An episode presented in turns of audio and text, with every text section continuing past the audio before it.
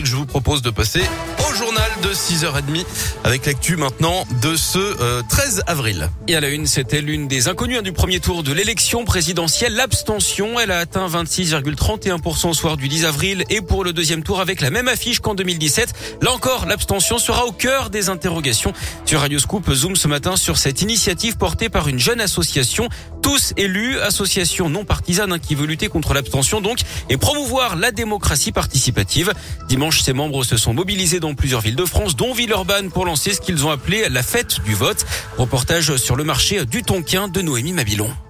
Est-ce que vous avez voté Bonjour, vous avez été voté Ils sont une dizaine de bénévoles déguisés, munis de ballons en forme de cœur et brandissant des pancartes où l'on peut lire Dimanche je vote et toi? Ninon Lagarde, membre de l'association Tous élus, revient sur le concept de cette opération. Concrètement, on va voir les gens euh, déguisés euh, de roses et de paillettes pour aller euh, leur donner des bonbons, des stickers et leur donner envie d'aller voter. On leur rappelle qu'il faut se mobiliser et surtout on répond à leurs questions comme où est mon bureau de vote et de quoi j'ai besoin pour aller voter? Cette fête du vote est une manière amusante D'ailleurs, les passants accueillent positivement cette initiative. Je trouve ça utile et très agréable de voir des gens qui se mobilisent et pas pour un parti mais pour juste aller voter. Moi je trouve que c'est amusant et puis euh, si ça peut inciter quelques personnes à aller voter, bah, c'est bien, puis c'est sympa quoi. Comme il n'est pas question de suivre les passants jusqu'au bureau de vote, impossible de connaître l'impact réel de cette mobilisation dans les urnes.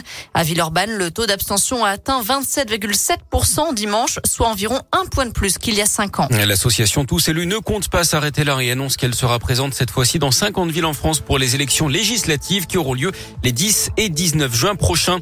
Note également qu'une enquête préliminaire a été ouverte en marge de ce scrutin présidentiel. Ça fait suite à la plainte de deux associations en cause le démarchage par SMS du parti d'Éric Zemmour et ciblant les électeurs français de confession juive à la veille du premier tour. Une infraction passible de 5 ans de prison et 300 000 euros d'amende d'après le code pénal.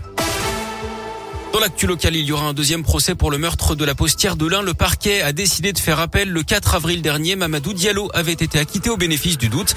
Il était accusé d'avoir tué Catherine Burgot, dont le corps avait été retrouvé lardé de 28 coups de couteau dans son agence postale de Montréal-Lacluse en 2008.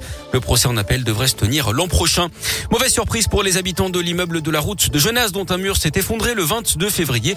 Leur appartement qu'ils n'ont toujours pas pu intégrer ont été cambriolés. Certains ont été squattés d'après le progrès. Deux plaintes ont été déposées. Couple en garde à vue à Mâcon, en Saône-et-Loire, depuis dimanche soir. Ce jour-là, ce couple a laissé un enfant de 3 ans sans surveillance sur le balcon de l'appartement. Ce sont des voisins qui ont donné l'alerte en voyant le bambin déambuler seul alors que la fenêtre était ouverte. Il se trouve que la mère âgée d'une vingtaine d'années et son compagnon étaient tous les deux alcoolisés et avaient consommé des stupéfiants. D'après le journal de Saône-et-Loire, la justice doit désormais trancher sur le possible placement de l'enfant. Un chiffre également dans l'actu, 23,7 milliards d'euros. Ce sont les actifs russes immobilisés par la France sur son territoire depuis le début de l'invasion en Ukraine. La France qui également immobilisé 4 cargos, 4 yachts pour une valeur supérieure à 125 millions d'euros, 6 hélicoptères pour une valeur supérieure à 60 millions d'euros et 7 millions d'euros d'œuvres d'art. Du sport du foot et le Real Madrid peut encore dire merci à Karim Benzema. Le Lyonnais a qualifié son équipe hein, hier en quart de finale retour de la Ligue des Champions contre Chelsea. C'est lui qui a marqué le but décisif en prolongation. Défaite 3-2 du Real qu'il avait emporté 3-1 à l'aller en Angleterre. Villarreal s'est également qualifié en faisant match nul contre le Bayern Munich. Un but partout. Foot toujours avec les filles de l'équipe de France qualifiées pour le prochain mondial en Australie et en Nouvelle-Zélande. Elles ont battu la Slovénie 1-0 hier soir en éliminatoire sur un but de la Lyonnaise Cascarino. Et puis en basket, victoire également de Lasvel en championnat hier dans le derby. Victoire 91-82 contre la chorale de Rouen.